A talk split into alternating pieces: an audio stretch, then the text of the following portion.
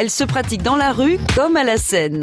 Break, locking ou top rock, la danse hip-hop pourrait devenir une discipline olympique lors des JO de Paris en 2024. En général, on fonctionne sur des principes un peu fondamentaux, tels que la musicalité, euh, la technique, la technicité de l'enchaînement. L'essentiel aussi, c'est de bien prendre en compte ce que le danseur va dégager. 1984, l'année où le hip-hop a mené la danse. So don't push me, cause I'm close to the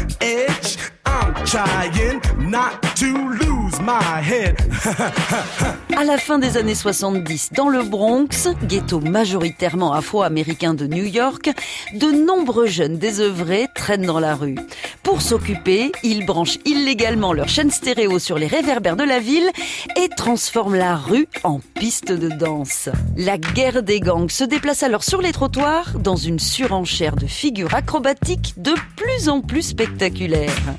Des DJ comme Cool Herc ou Africa Bambata rejoignent le mouvement et des soirées s'improvisent au coin des blocs d'immeubles. Tour à tour, les jeunes se défient dans des duels qui se transforment en battle de danse. C'est une révolution. Au début des années 80, le hip-hop arrive en France grâce au New York City Rap Tour, une tournée qui passe entre autres par le Bataclan à Paris et présente pour la première fois graffeurs, DJ, rappeurs et bien sûr des danseurs de breakdance. En 1984, Patrick Duteuil, alias Sydney, crée pour TF1 la toute première émission au monde exclusivement consacrée au hip-hop.